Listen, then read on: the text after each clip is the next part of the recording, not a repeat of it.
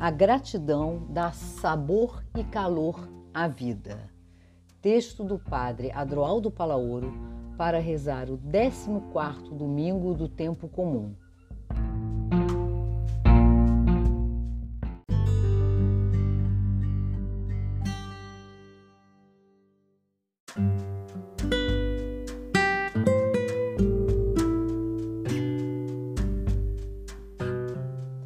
Dou-te graças, Pai, Senhor do céu e da terra. Mateus 11, versículo 25.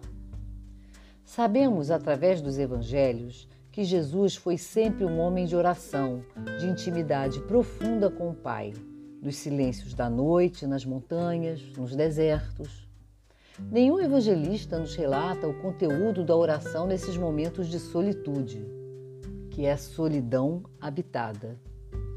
No evangelho deste domingo, Mateus pega Jesus em flagra e nos revela não só o modo como Jesus vivia sua relação com o Pai, mas o conteúdo dessa intimidade, através de palavras carregadas de gratidão, de assombro, de admiração. Trata-se de um louvor, um canto à vida. Estes versículos deixam transparecer um estado de exultação que não nasce de nenhum estímulo exterior concreto. Nada do que precede justifica o canto que segue.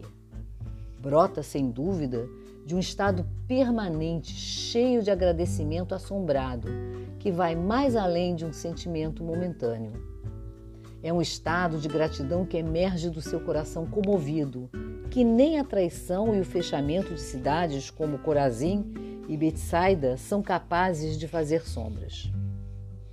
Mateus reúne aqui vários ditos que parecem expressar atitudes e sentimentos característicos do Mestre de Nazaré.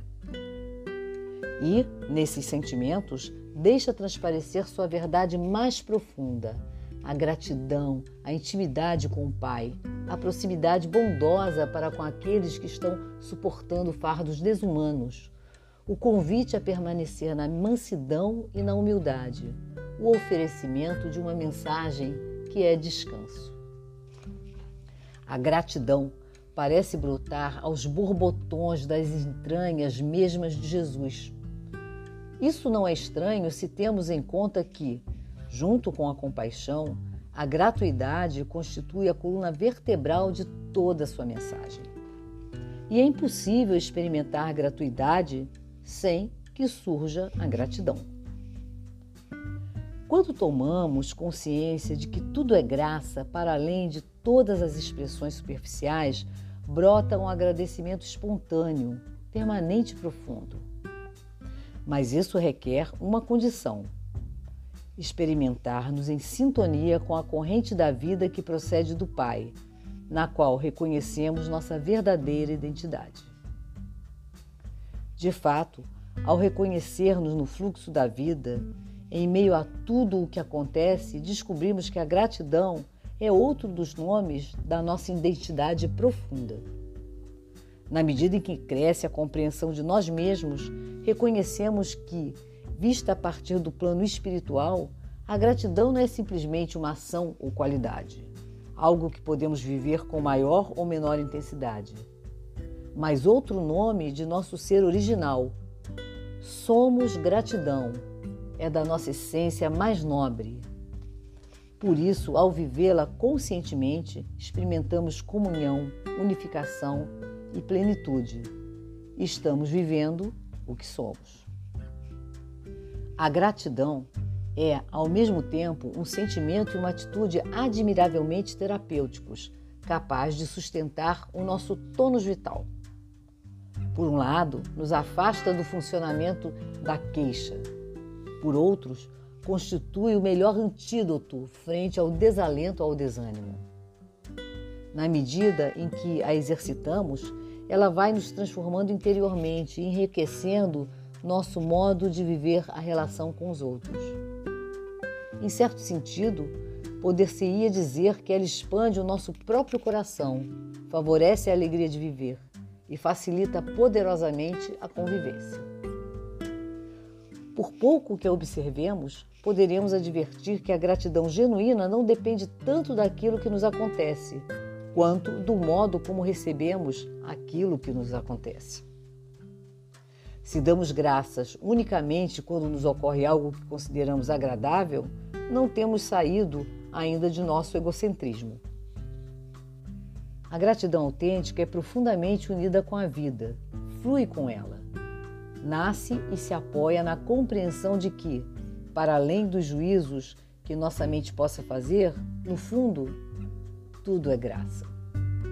A gratidão está intimamente relacionada com a capacidade de ver. Por isso, quando sabemos ver, a gratidão aflora sem obstáculos. Pelo contrário, se permanecemos aferrados às nossas expectativas, a vida deve responder ao meu próprio querer, interesse e desejo? A frustração inevitável trará consigo a resistência e o sofrimento, o enfado, a queixa, o vitimismo. A gratidão, como força que nos desegocentra, nos faz tomar distância de nossos pequenos interesses e nos abre a compreensão profunda de que, em último termo, tudo é dom, tudo é dado, tudo é graça. Somos seres agraciados, cheios de graça. Como o amor, como a alegria, a gratidão é uma arte. Enquanto tal, precisa ser exercitada em um treinamento cotidiano, no qual conscientemente damos graças por tudo. Assim compreendido, poderíamos dizer que a existência inteira de uma pessoa sábia é vivida entre duas palavras: agradecido e sim. Por tudo o que aconteceu, agradecido. Diante de tudo que virá, sim. Ao entrarmos em sintonia com o coração manso e humilde de Jesus, temos a oportunidade de recuperar algo que a cultura pós-moderna apagou de nossa consciência: a capacidade de admiração, a possibilidade do assombro diante de tantas realidades, simples, mas divinizadas, que nos passam despercebidas. Custa-nos muito maravilhar-nos porque não despertamos a capacidade de assombro e de valorizar tudo o que desfrutamos, desde o cosmo até pequenos prazeres diários, como tomar um café em boa companhia. Nosso contexto social não facilita um contínuo louvor, um canto à vida. Basta repassar o olhar sobre diferentes realidades político, econômico, religioso, cultural, ecológico para nos dar conta da dificuldade objetiva de sairmos dos trilhos das lamentações e queixas. Esquecemos muitas coisas porque não as valorizamos até que nos faltem: saúde, convivência, trabalho, possibilidade de ajudar os outros, a capacidade de superação das adversidades, a própria vida em si mesma como um campo maravilhoso no qual podemos nos esforçar para deixar transparecer as melhores potencialidades de nosso ser. Dar graças, agradecer, louvar é também uma questão de memória. Por isso, o Papa Francisco fala com frequência de memória agradecida. Só a memória agradecida está em condições de nos ajudar a entender o sentido, a profundidade e a verdade dos acontecimentos, das pessoas, da realidade que nos envolve. Pois temos de adotar determinada perspectiva e certo grau de isenção no julgamento, a fim de decifrar seu significado. Ela nos distancia estrategicamente dos acontecimentos para poder captar outro sentido escondido neles. Eles passam a serem vistos sob nova luz para serem ressignificados. Só a memória redentora mobiliza nossos melhores recursos, ativa os sentimentos oblativos e é fonte de vida espiritual, pois continua alimentando ressonâncias no cotidiano. Recordar ou seja, visitar de novo com o coração, os benefícios concedidos por Deus nutrem nosso presente com sua santidade e nos desperta para um futuro novo. Por isso, a memória agradecida é o humus natural de onde brota a gratidão. resposta generosa e radical ao Deus, que é fonte de tudo. E é Ele mesmo quem, ao criar-nos gratuitamente no amor, nos ensina a sermos gratuitos e gratos. Só a generosidade gratuita do coração de Deus é capaz de reconfigurar mentes e corações, encorajando atitudes oblativas em nós. Com isso, a esperança e o entusiasmo por viver vêm habitar nosso interior.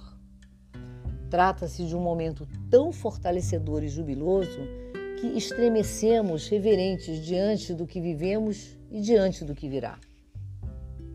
Esse é o processo vital que se torna um estilo de vida, pois motiva a busca, desperta o interesse, faz olhar para frente e criar disposição para a construção de respostas novas, desperta o desejo de crescer, amplia horizontes